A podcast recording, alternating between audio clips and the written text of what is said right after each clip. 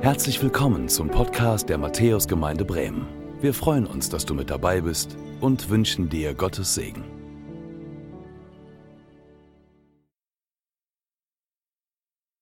Hallo und herzlich willkommen auch von meiner Seite. Ich bin Philipp und ich freue mich, dass du da bist, dass du eingeschaltet hast, dass du dabei bist zum Start dieser neuen Predigtreihe.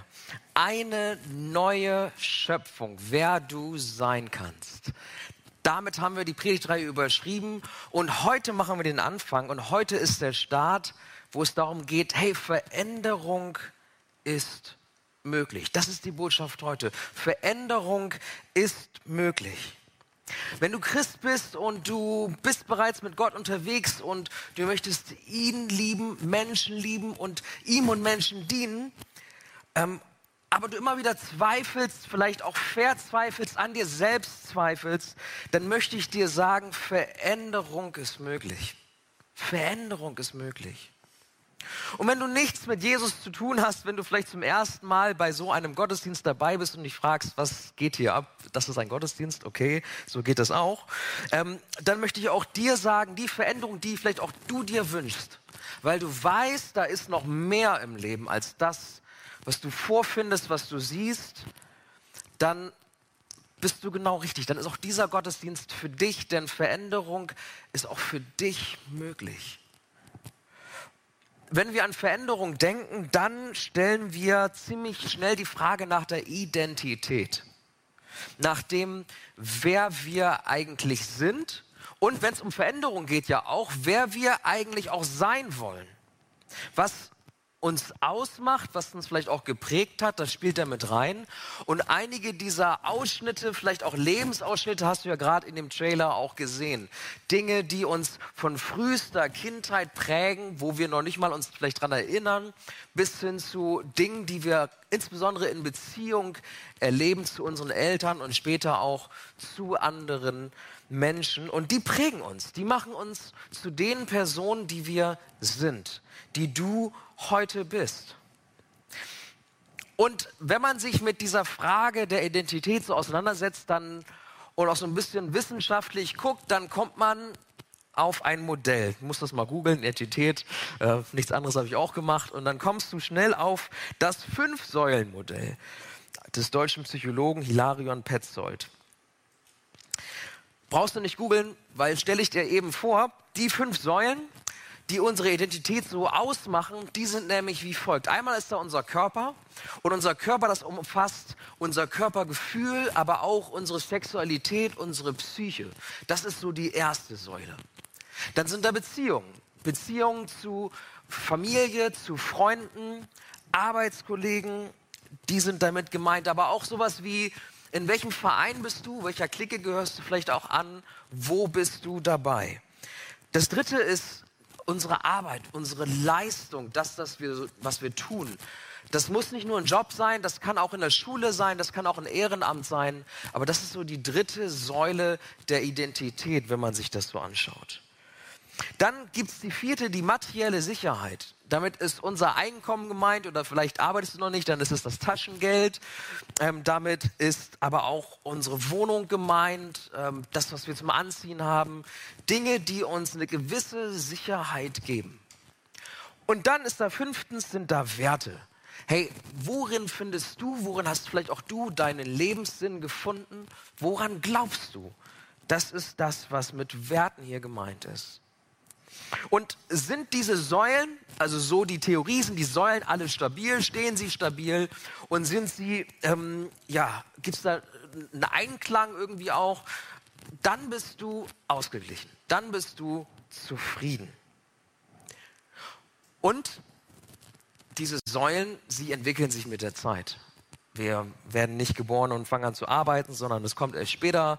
Wir entwickeln mit der Zeit, prägen wir diese Säulen aus und sie festigen sich. Und im Laufe der Zeit beantwortet jeder von uns, bewusst oder unbewusst, drei Fragen. Und zwar einmal, wer bin ich?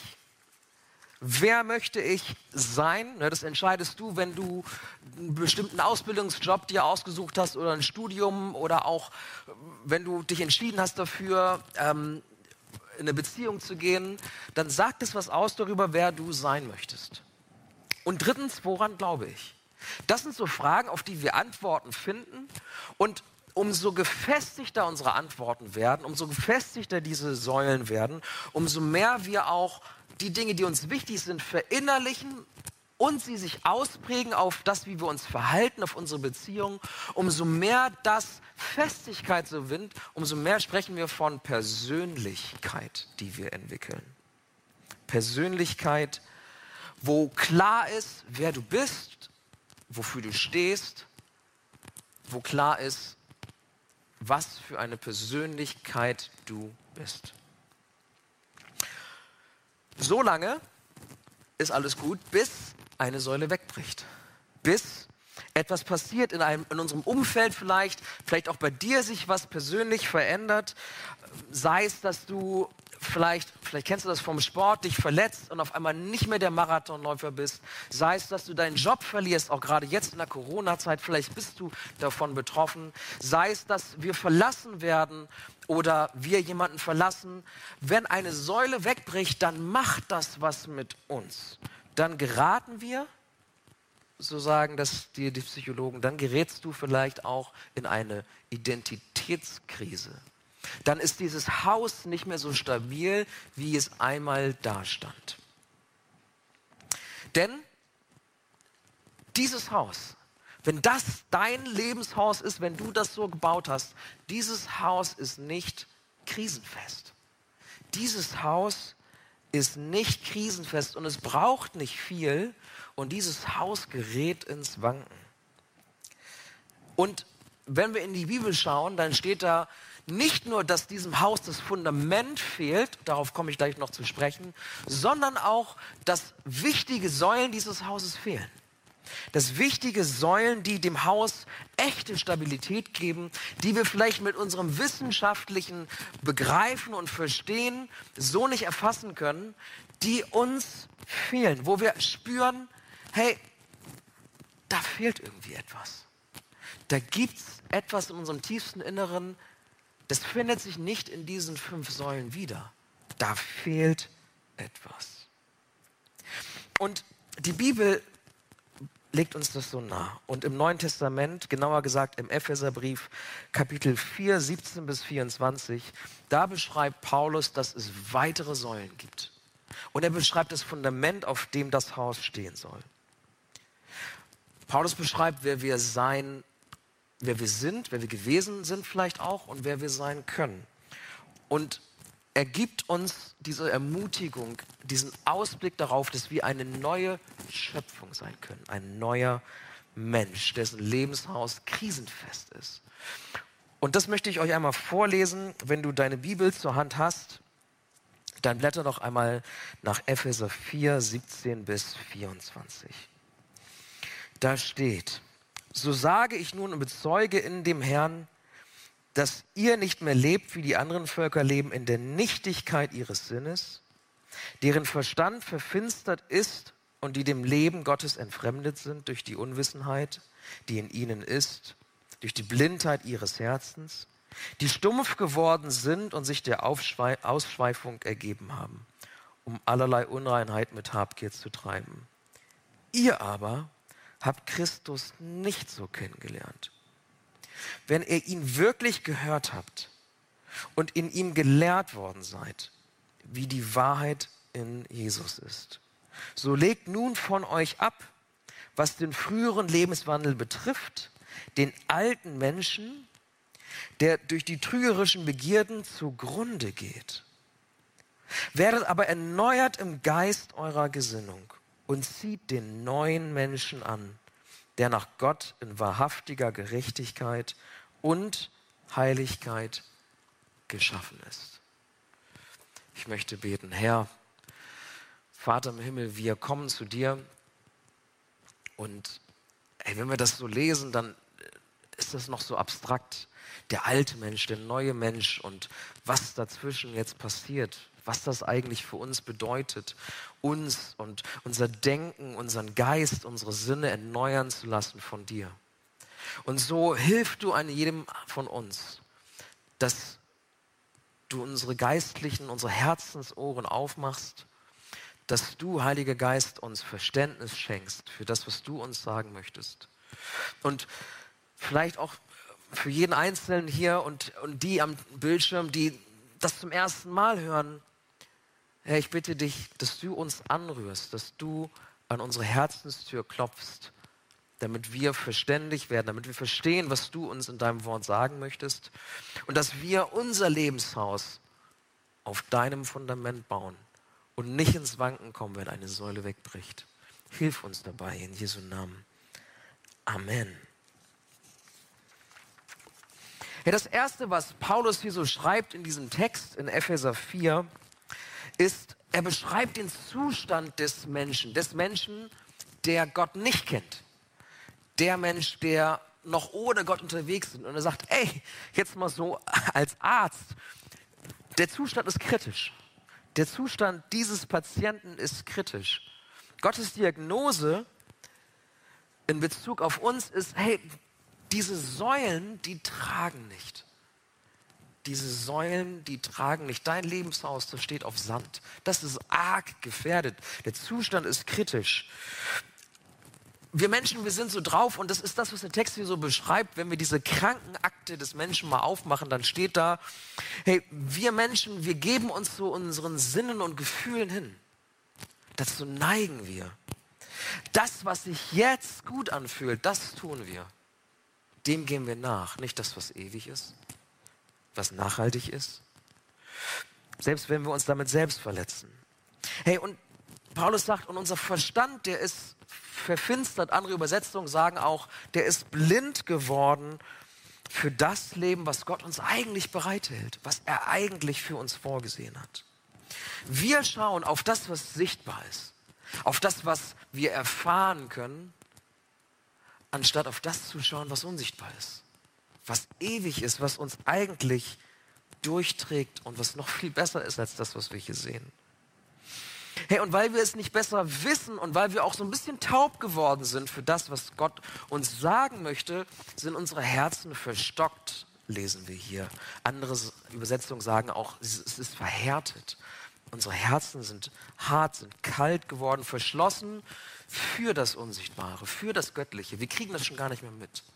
Und vielleicht ist es dir aufgefallen in diesem Säulenmodell, bei diesen fünf Säulen, das Herz, unsere Seele, unser Geist, das taucht gar nicht auf.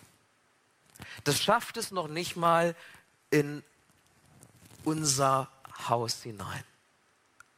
Obwohl es unser tiefstes Inneres ausmacht, haben wir es noch, haben es überhaupt nicht auf dem Schirm. Warum? Weil wir dafür so blind geworden sind weil wir dafür irgendwie verhärtet sind, verstockt sind, sagt die Bibel.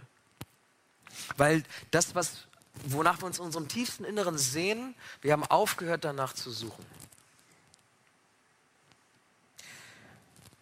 Und es liegt daran, dass wir gestresst sind, dass wir dicht sind, dass wir, dass die Welt um uns herum so laut geworden ist. Jetzt ist sie ein bisschen leiser geworden, aber auch im Homeoffice kann die Welt ziemlich laut sein und das was Gott uns sagen möchte, sein Reden, wir hören es gar nicht mehr, weil wir abgestumpft sind, sagt Paulus ja auch. Das ist so unser Zustand, das ist so das, wie Paulus Menschen beschreibt, die schon lange ohne Gott unterwegs sind. Da kommt uns was abhanden.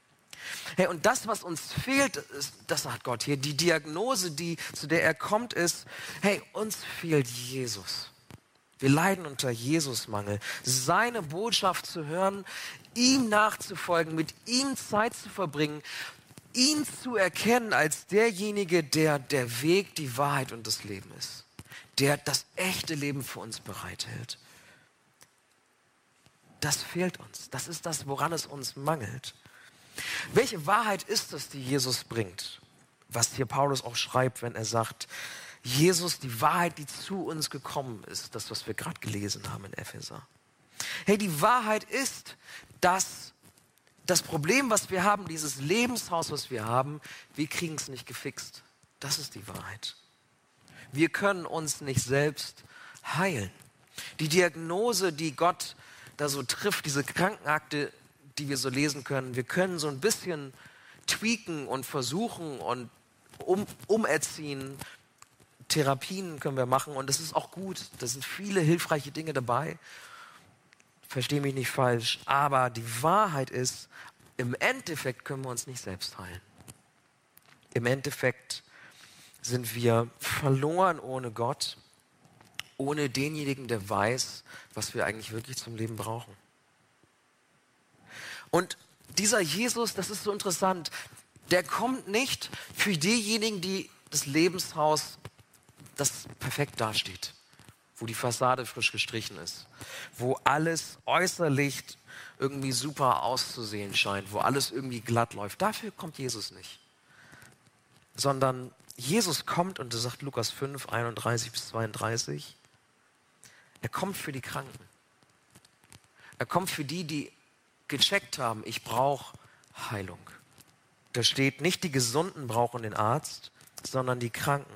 Ich bin nicht gekommen, um Gerechte zu rufen, ich bin gekommen, um Sünder zur Umkehr zu rufen. Dafür kommt Jesus auf die Welt. Dafür kommt er und möchte einziehen in unser Leben und uns Heilung ermöglichen, wenn du verstanden hast, dass du das brauchst. Die Bibel sagt außerdem, es fehlt eine Säule in diesem Konstrukt. Unser Herz fehlt in diesem Konstrukt. Es ist unvollständig. Es ist nicht nur instabil, es ist unvollständig. Die Bibel sagt, wir leben aus dem Herzen. Das Herz ist wie eine Quelle, aus dem das Leben sprudelt, heißt es in Sprüche 4,23 das Herz ist wichtig und deswegen können wir das nicht rauslassen aus diesem Haus. Es ist unsere, unsere Schaltzentrale, unsere zentrale Steuereinheit. Das ist das Herz. Aber, so schreibt es der amerikanische Psychologe, Philosoph und Schreiber vieler christlicher Werke, Dallas Willard, der sagt, das Herz, der Ort, von dem aus wir die Welt betrachten, entscheiden und handeln, ist durch eine Welt geformt worden ohne Gott. Hey, unser Herz ist verformt. Unser Herz ist verformt durch die Welt um uns herum, die ohne Gott lebt. Das Herz taucht in der Wissenschaft nicht auf, in dem Modell taucht es nicht auf, aber ich glaube, du weißt, so wie ich es auch weiß, dass es sowas wie das Herz gibt. Das ist sowas wie ein verbittertes Herz gibt, was wir, wo wir eine Mauer hochziehen. Dass es sowas wie ein gebrochenes Herz gibt. Das hast du bestimmt schon mal empfunden. Auch wenn du das nicht so richtig lokalisieren kannst, weißt du, das ist mehr als nur ein paar Hormone, die da ausgeschüttet worden sind. Es gibt sowas wie ein Herz. Und tatsächlich lesen wir auch in der Bibel, dass dieses Herz so ein bisschen auch ein Mysterium ist, sage ich jetzt mal. Dass es so entscheidend ist und gleichzeitig wir extrem wenig über dieses Herz wissen. Wir können das irgendwie nicht lokalisieren, was da eigentlich in uns vorgeht. Und das ist interessant, dass wir das so von den Psalmisten zum Beispiel in der Bibel auch hören. Und deren Gebete, die sind echt der Hammer. Und vielleicht ist das ein Gebet, was du auch sprechen möchtest, was dein Gebet sein kann. Denn die sagen, wohl wissen, dass es irgendwie dieses Herz geben muss, sagen sie, hey, ich check nicht so ganz, wo und was das ist, deshalb Herr, Psalm 139, 23, erforsche mich Gott und erkenne, was in meinem Herzen vor sich geht, weil ich es nicht erkenne. Prüfe mich und erkenne meine Gedanken. Oder Psalm 19, Vers 14, mögen die Worte, die ich spreche, und die Gedanken, die mein Herz ersinnt, die ich selbst nicht verstehe, hey, mögen sie dir gefallen, Gott. Oder Psalm 51, 12, schaffe in mir, Gott, ein reines Herz und gib mir einen neuen, beständigen Geist. Hey, das sind so Gebete der Psalmisten, die etwas aussagen über diesen Zustand unseres Herzens, dass es das Herz gibt, dass es enorm wichtig ist, aber dass wir so wenig darüber wissen und vor allem auch, dass weil wir es nicht ergründen können, weil wir es nicht ganz verstehen, wir Gottes Hilfe brauchen. Ihn brauchen und deshalb, wenn Paulus sagt, Jesus, die Wahrheit kommt, dann kommt Jesus, um was zu tun? Um eine Herzrevolution in Gang zu setzen. Um die Gebete der Psalmisten, die vielleicht auch dein Gebet sind, erforsche mein Herz, reinige mein Herz, lass mein Herz, möge mein Herz dich ehren, Gott, dass diese Gebete erhört werden. Dass Jesus in unser Herz kommt und eine Revolution startet in unserem Herzen, uns von innen heraus verändert. Nicht das Haus neu anmalt, sondern von innen heraus uns verändert, unser Innerstes erneuert. Und das kann nur er selbst. Aber er kann es. Veränderung ist möglich. Veränderung ist möglich. Nun, dazu sagt Paulus, wie das genau geht, ist, zuerst einmal legen wir den alten Menschen ab. Das haben wir gerade gehört in dieser Epheser-Stelle. Wir legen den alten Menschen ab. Der alte Mensch, der alte Lebensstil, wir legen ihn ab. Und die Zeitform, in der das geschrieben wird, ähm, die gibt es gar nicht im Deutschen. Die Zeitform, in der das steht, beschreibt eine, äh, eine Aktivität, die abgeschlossen ist, die einmal passiert und dann ist sie vorbei, die einmalig geschieht. Den alten Mensch abzulegen, das tun wir nur einmal. Und zwar in dem Moment, wo wir an Jesus glauben, wo wir sagen, hey, deine frohe Botschaft, dass du gekommen bist, dass du ans Kreuz gegangen bist für unsere Schuld und dass, wenn wir unsere Hoffnung auf dich setzen, dass wir mit dir wieder auferstehen können, das glaube ich, in dem Moment legen wir den alten Menschen ab. Das passiert einmal. Und dann die Taufe, die Taufe, wo wir ins Wasser gehen, als Ausdruck dieses einmaligen Vorgangs, dass wir mit dem alten Menschen begraben sind und zu neuem Leben auferstehen. Ein einmaliger Vorgang. Und was dann passiert, ist, dass unser Geist und unser Sinn erneuert wird. Und das ist nichts Einmaliges, sondern das ist was Fortwährendes, was Fortlaufendes, was nie zu Ende geht, was anfängt in dem, anfängt in dem Moment, aber was nie zu Ende gehen wird, solange wir auf dieser Welt sind. Und was heißt Geist? Was heißt Sinn? Die Juden haben damals den Sinn so beschrieben, das war so ihre Anschauung als die Person in der Person unsere innerste Person, unsere innerste Persönlichkeit, die das bestimmt, was wir dann in unseren Gedanken, in dem, was wir tun, zum Ausdruck bringen. Die Person in uns, der Sinn. Und diese Person soll erneuert werden. Dieser Prozess beginnt. Du bist wenn du Jesus dein Leben anvertraust, eine neue Schöpfung, sagt 2. Korinther 5. Das ist deine neue Identität. Und egal was passiert, ob du den Marathon nicht mehr laufen kannst, ob du den Job verlierst, ob du deine Sehkraft verlierst, ob dich dein Partner verlässt, diese Identität, dass du jetzt Kind Gottes bist, da kann Säule wegbrechen, wie sie will. Da kann passieren, was möchte. Diese Identität kann dir keiner mehr nehmen. Du gehörst zu Jesus, du bist Kind Gottes und das ist bereits geschehen. In diesem Moment ist das geschehen. Das geht nicht wieder weg. Aber der Prozess der Erneuerung, der hat gerade erst begonnen.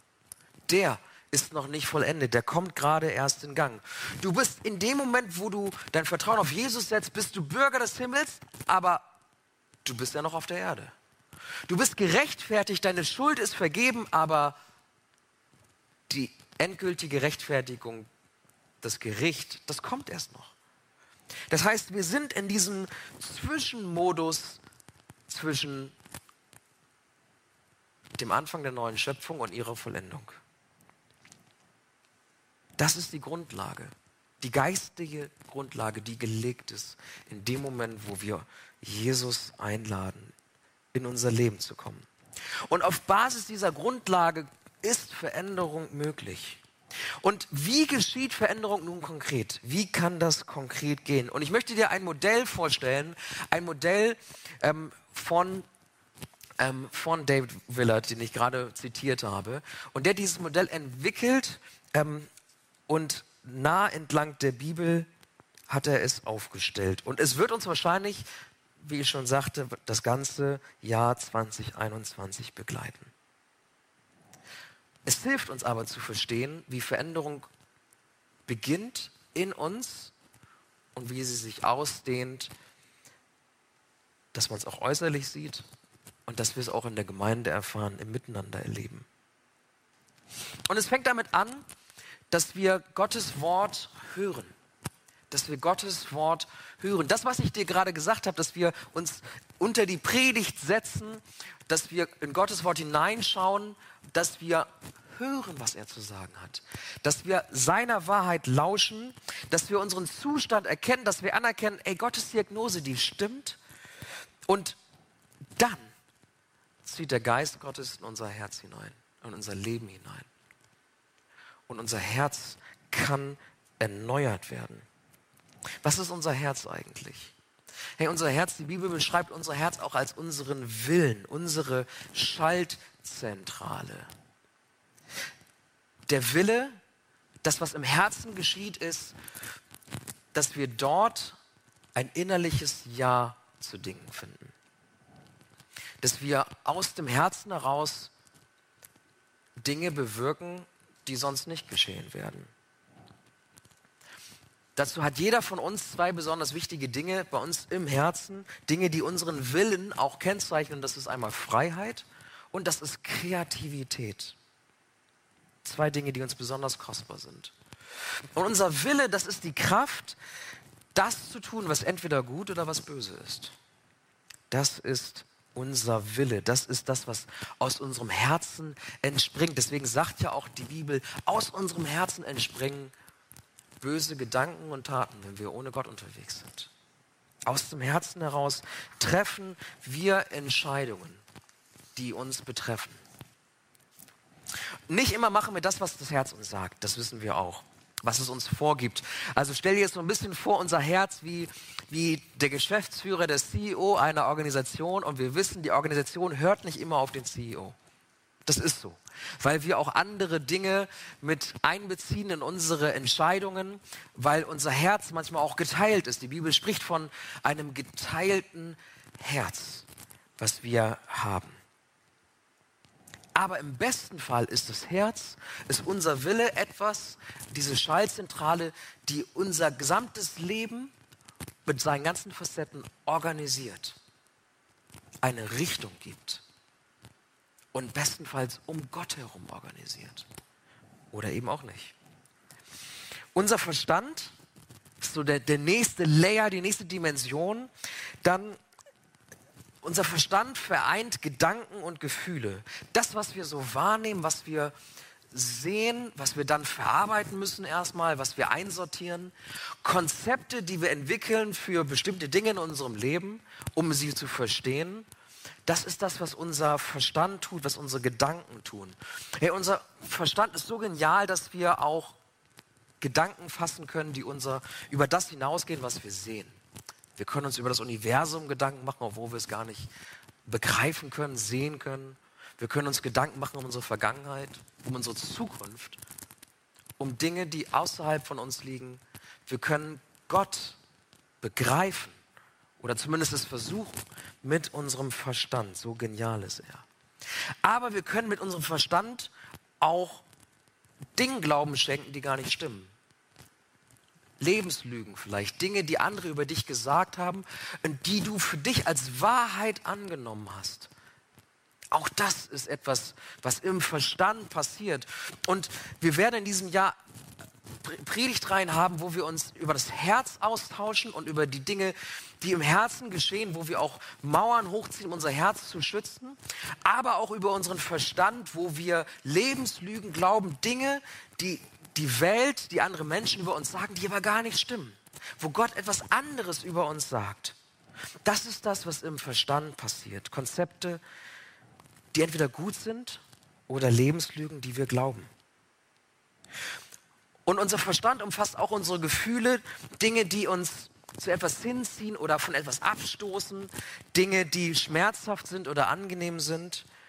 Und unsere Gefühle und unsere Gedanken, sie gehen zusammen. Sie helfen uns, dass wir mit unserem Willen eine Entscheidung treffen können. dass wir sagen können, das ist das, was ich sehe und verstehe, das ist das, was ich fühle und deswegen entscheide ich jetzt so, deswegen richte ich mich aus und tu jetzt jenes oder welches. Wenn wir ohne Gott unterwegs sind, dann haben wir manchmal ein Gefühlschaos. Vielleicht kennst du das. Dann gibt es diese Richtung nicht. Dann werden wir von Gefühlen übermannt, dann überkommen sie uns und wir verlieren die Kontrolle. Wir kommen durcheinander. Und letzte Woche hast du es schon gehört, das liegt daran, dass in der Welt der Durcheinanderbringer regiert. Und er bringt unsere Gefühle, unsere Gedanken, unsere Konzepte auch durcheinander. Das ist das, was er möchte für uns. Dann gibt es da noch unseren Körper. Das ist der nächste Bereich. Unser Körper, unsere Kraftquelle, das ist der, unsere Existenz, so wie wir die Welt, die reale Welt, aber auch Beziehungen verstehen. Unser Körper, durch den wir Impulse empfangen, indem wir unser Umfeld kennenlernen, in dem wir uns bewegen. Durch den Körper setzen wir Entscheidungen um. Das, was wir so denken, fühlen, wo wir sagen, okay, okay, das mache ich jetzt, das setzen wir um mit unserem Körper. Und am Anfang denken wir noch drüber nach, aber wenn du an so Dinge denkst wie Fahrradfahren oder Autofahren, dann weißt du, irgendwann denken wir nicht mehr so darüber nach. Irgendwann hat der Körper das verinnerlicht. Der Körper hat die Fähigkeit, Dinge zu verinnerlichen und dann entwickelt er so ein Eigenleben, Gewohnheiten, Automatismen. Dann trifft der Körper quasi selber Entscheidungen. Wenn wir nicht losfahren, wenn wir Dinge nicht in Gang bringen, wenn wir die Gaben, die Gott uns hineingelegt hat, wenn wir nicht sie einüben, wenn wir unseren Körper nicht nutzen dafür, dann kommen wir nie dahin, dass wir diese Automatismen entwickeln. Wenn du nicht losfährst und die Stützräder anschnallst und irgendwann dann ohne fahren kannst, dann wirst du nie Fahrrad fahren lernen. Und so ist es in Gottes Reich auch mit dem Körper, setzen wir Entscheidungen um und erleben unsere Umwelt und uns selbst. Manchmal setzt sich dieser Körper auch so ein bisschen, der verselbstständigt sich auch manchmal. Und wenn du ohne Gott unterwegs bist, sagt Paulus, er erlebt das so, dann tun wir Dinge, dann werden wir regiert von Dingen, die böse sind und wir tun etwas, obwohl wir es gar nicht tun wollen. Das liegt daran, dass wenn unser Körper, wenn unser Herz, wenn unser Verstand, wenn er trainiert wird von einer Welt, die ohne Gott lebt und von ihr nichts wissen möchte, dann müssen wir ihn erstmal umtrainieren. Dann müssen wir erstmal begreifen, was wirklich stimmt in unserem Leben und was wirklich gut ist für unseren Körper. Und als vorletztes, wir sind Beziehungswesen. Wir entdecken uns, das habe ich eben schon angedeutet, unsere Körper und uns selbst entdecken wir in der Beziehung zu anderen Menschen in unserem Aussehen, in Berührungen des anderen, im Miteinander arbeiten, miteinander reden, miteinander beten. So erleben wir erst und verstehen wir erst uns selbst. In Beziehungen. Und auch in der Beziehung zu Gott verstehen wir erst, wer wir eigentlich wirklich sind und auch, wie er andere Menschen sieht, wie sie eigentlich sind und wozu sie geschaffen sind. Dafür sind Beziehungen so wichtig wichtig. Deshalb fällt uns ja gerade jetzt das so schwer mit Corona. Diese Kontaktbeschränkungen fallen uns so schwer, weil wir in Identitätskrisen geraten, weil wir nicht mehr checken, wie wirke ich eigentlich, wie bin ich eigentlich, wie spiegelt sich das eigentlich im Gegenüber wieder, weil da kein Gegenüber ist. Das macht uns so zu schaffen.